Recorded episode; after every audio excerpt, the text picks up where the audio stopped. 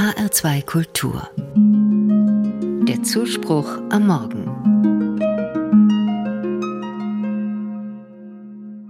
In der S-Bahn. Mir gegenüber sitzt eine junge Frau. Sie trägt Kopftuch, unter einem blauen noch ein enges weißes.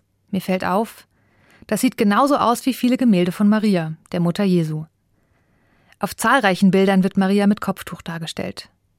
Früher war es für christliche Frauen selbstverständlich, ihre Haare mit einem Tuch zu bedecken. Meine Großmütter trugen als junge Frauen Kopftuch. Das tat man so als ordentliche Frau.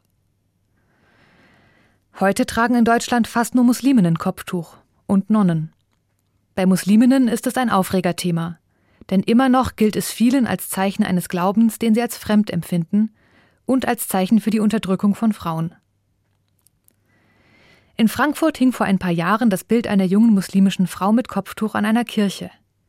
Die Installation war Teil einer Kunstausstellung. Es gab viel Kritik. Ja, wenn ein Marienbild da gehangen hätte, das wäre kein Problem gewesen. Obwohl Maria auch meistens mit Kopftuch dargestellt wird.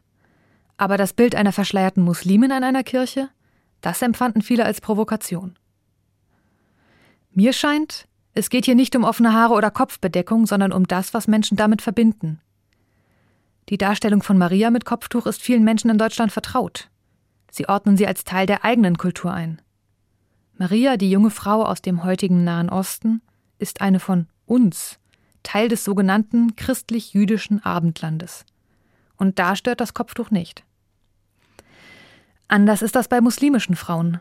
Sie haben einen anderen Glauben, einen anderen kulturellen Hintergrund, und schon haben viele das Gefühl, das ist fremd, Dabei sind Musliminnen, ob mit oder ohne Kopftuch, jetzt schon seit langem Teil der deutschen Gesellschaft. Sie gehören dazu, genauso wie meine Großmütter oder wie Nonnen. Und es gibt unter Musliminnen unterschiedliche Motivationen, das Kopftuch zu tragen oder auch abzulehnen. Natürlich gibt es gute Gründe, dem Kopftuch gegenüber skeptisch zu sein. Ich finde es fragwürdig, dass ein Stück Stoff über die Tugend einer Frau entscheiden soll. Und dass manche Menschen auch hier unter hohem Druck stehen, ein Kopftuch zu tragen, ist nicht in Ordnung. Aber ich glaube nicht, dass ein Verbot Menschen hilft. Vor allem, wenn dahinter solche Ressentiments stecken.